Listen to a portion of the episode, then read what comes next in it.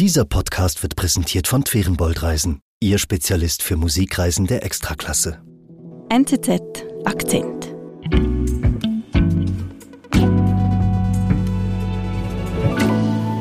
Hallo Markus. Hallo Marlene. Ich bin da letztens über eine Formulierung von dir gestoßen. Als unser Russland-Korrespondent schreibst du etwas von einer, Zitat, freudigen Erregtheit unter russischen Regimekritikern. Wie kommst du dazu? Ja, das liegt an äh, Boris Nadjestin. Dieser 60-jährige russische Politiker taucht unerwartet auf, jetzt im Wahlkampf. Also jetzt bei dem russischen Präsidentschaftswahl nicht mehr. Ja. Und eigentlich hatte gar nicht, man gar nicht so richtig mit ihm gerechnet, aber plötzlich zeigt sich, dass er es tatsächlich mit Putin aufnehmen will, dass er Präsident Russlands werden will.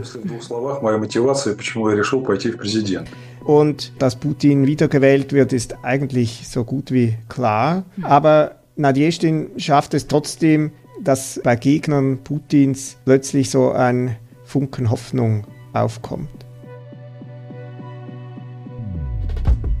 Trotz aller Repression, Putins Gegner kommen in Russland aus der Deckung und scharen sich hinter Boris Nadjestin, sagt Russland-Korrespondent Markus Ackeret.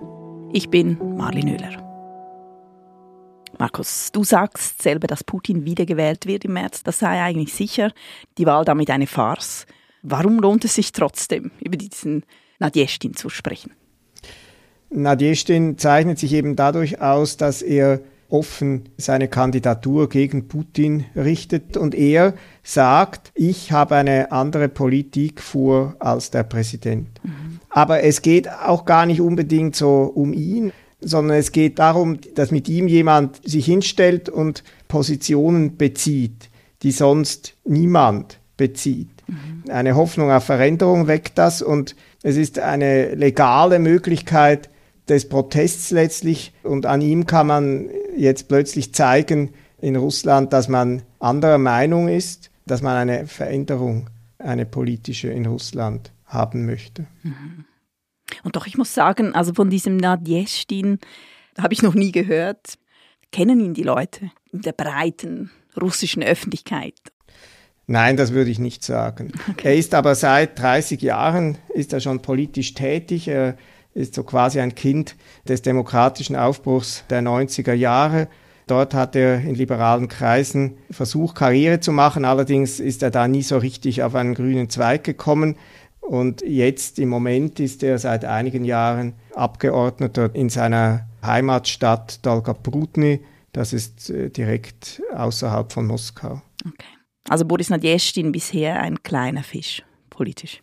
In gewissen Kreisen ist er bekannt, einerseits natürlich einfach in politiknahen Kreisen, aber auch unter Leuten, die oft staatliches Fernsehen gucken weil er jahrelang dort aufgetreten ist. Er ist ein eher etwas behäbigere Figur, so fast bärig, äh, mit einem äh, runden Gesicht, drei Tage Bart, kurze Haare, wirkt so etwas bodenständig dadurch, aber nicht besonders charismatisch.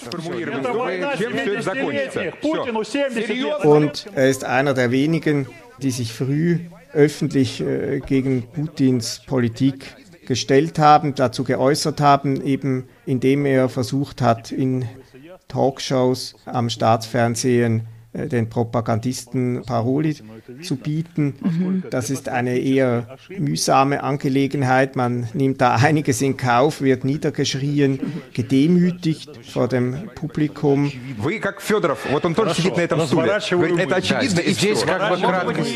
Mutig, das ist ja im Staatsfernsehen, was er da sagt. Ja, genau. Man fragt sich auch, warum er sich das antut, weil es äh, eine sehr orchestrierte Sache ist. Da gibt es dann eben zum Beispiel wie ihn einen Liberalen, oder es gibt noch einen Amerikaner oder Ukrainer.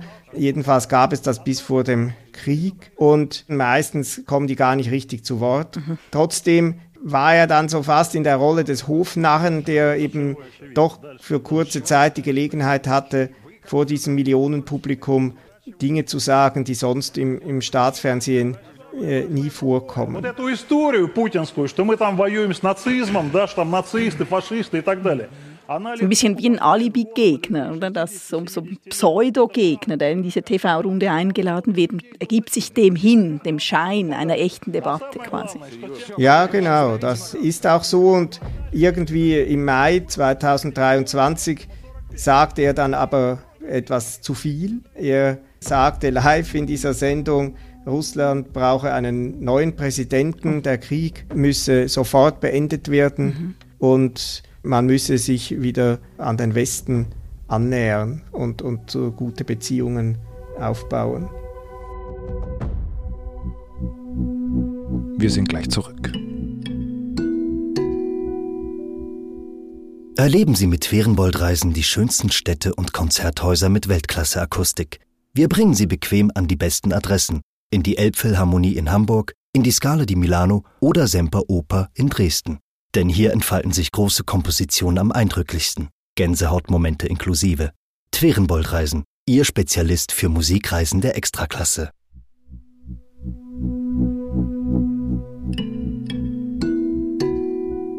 Okay, also ein starker Moment. Ist das denn auch der Moment, wo die Opposition diesen Boris Nadjestin ernst zu nehmen beginnt? Also so wie ein neuer Nawalny? Nein, nein, so, so weit ist es da noch nicht. Erstmal wird das ja auch nur so wahrgenommen, dass der halt einfach auch dort mal wieder einiges am Fernsehen gesagt hat. Das wird im Kontext dieser Auftritte gesehen. Mhm. Und für Boris Nadjestin ist es aber trotzdem so eine Art Wendepunkt, weil es für ihn so ein Moment ist wahrscheinlich, um zu zeigen, dass er oder auch zum Spüren, dass er da etwas ändern muss, dass er gegen diese Politik selber antreten will. Mhm. Und Nadjestin ist politisch eben ein Liberaler, so liberal-demokratisch. Mhm. Sein Programm ist in vielem eben ein Gegenstück auch zur jetzigen Situation, vor allem was die Freiheitsrechte, was gesellschaftliche und politische Rechte anbelangt. Mhm. Und Ende Oktober kündigt er dann tatsächlich als erster überhaupt an, dass er russischer Präsident werden will, dass er Kandidat ist. Und am nächsten Tag wird er dann von einer Journalistin eines bekannten YouTube-Kanals gefragt, warum er da eigentlich diese Ambitionen hat und, und diesen Plan verfolgt.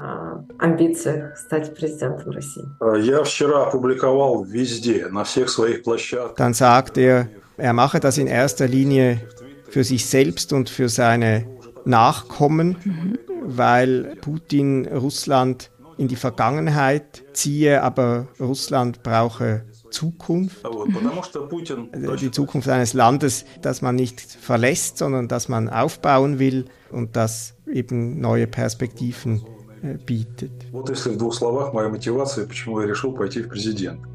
Mhm. Und steht da eine Partei hinter ihm oder eine Bewegung?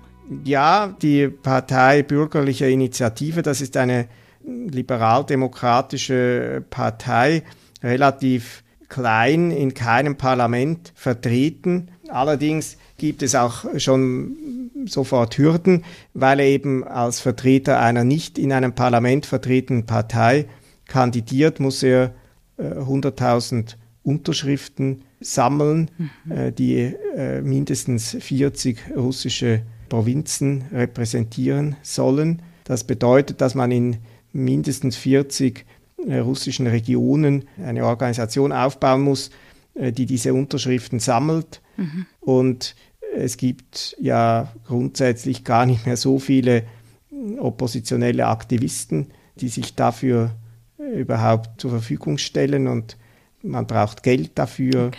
Wie läuft das an? Die letzten Tage waren eigentlich unglaublich. Man sah Bilder von langen Schlangen vor diesen Lokalen, vor allem in Moskau und den größeren Städten, aber auch in Regionen, die eigentlich sonst politisch eher für verschlafen gehalten werden, war der Zustrom relativ äh, stetig mhm. zu diesen Büros, wo man da hingehen konnte.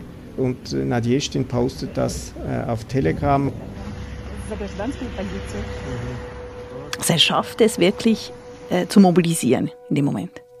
Ja, Das ist natürlich auch nicht ungefährlich, weil für diese Unterschrift muss man sich ja mit Name und Adresse registrieren und das bedeutet natürlich, dass man für den Staat sichtbar wird als Anhänger mhm. der Opposition und das kann auch dann zu Problemen ne, zum Beispiel an der Arbeitsstelle führen. Okay. Viele nehmen also dieses Risiko auf sich, diese langen Schlangen, die du beschreibst. Wieso tun die das?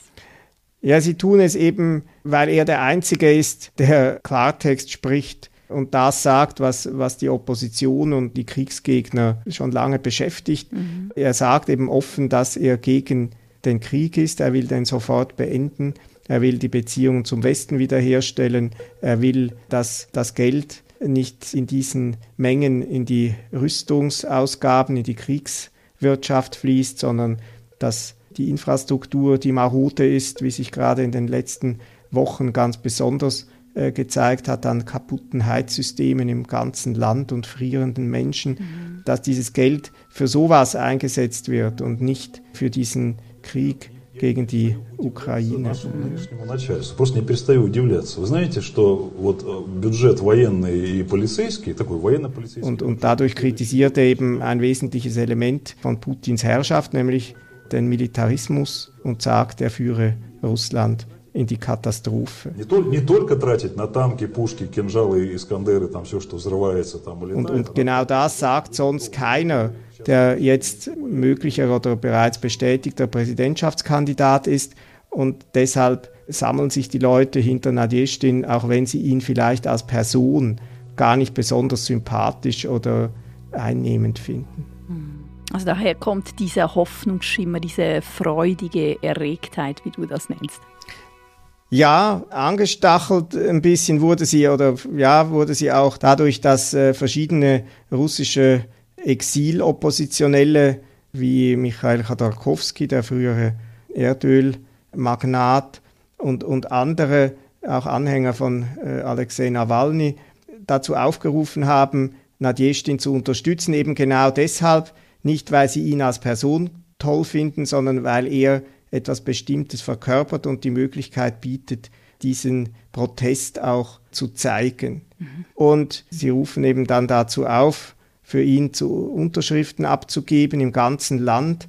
Dadurch wird Nadjestin auch immer bekannter. Okay. Er gewinnt natürlich an, an Selbstbewusstsein, das hat er schon vorher nicht so knapp, aber es stärkt ihn, mhm. wenn er sieht, dass so viele Leute plötzlich sich hinter ihm sammeln. Das hat er auch nicht erwartet. Ja. Aber obwohl Putin diesen Nadjestin überhaupt nicht ernst nimmt oder ernst nehmen muss, vereinen sich doch verschiedene oppositionelle Stimmen in Russland im Exil hinter diesen Nadjestin. Ja, und eben, obwohl die eigentlich äh, sich überhaupt nicht einig sind, wie sie mit dieser Präsidentschaftswahl umgehen wollen, wie sie überhaupt politisch gegen Putin vorgehen wollen. Mhm. Und es ist nicht mal klar, ob er überhaupt zugelassen wird zur Wahl, ob diese Unterschriften, die er dann einreicht, überhaupt angenommen werden, für gültig erklärt werden.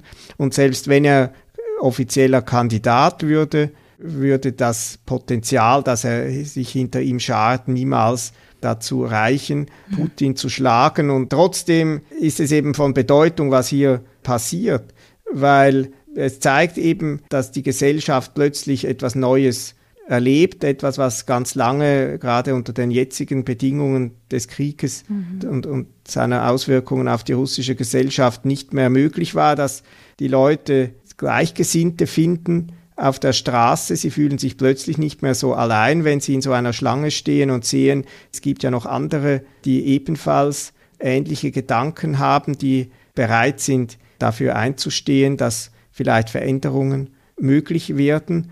Und das gibt eine gewisse Zuversicht, weil viele Leute, viele Kriegsgegner sich so sehr auch auf sich zurückgezogen hatten und keine Perspektiven mehr sahen, dass selbst der Traum von einer Veränderung nicht mehr für realistisch gehalten wurde. Und mhm. das hat Nadjeshtins Auftauchen auf jeden Fall geändert.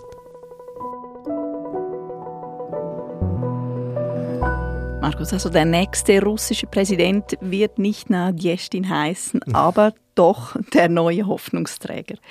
Ich danke dir und ganz liebe Grüße nach Moskau. Vielen Dank auch. Grüße nach Zürich. Das war unser Akzent. Produzentin dieser Folge ist Nadine Landert. Ich bin Marlene Müller. Bis bald.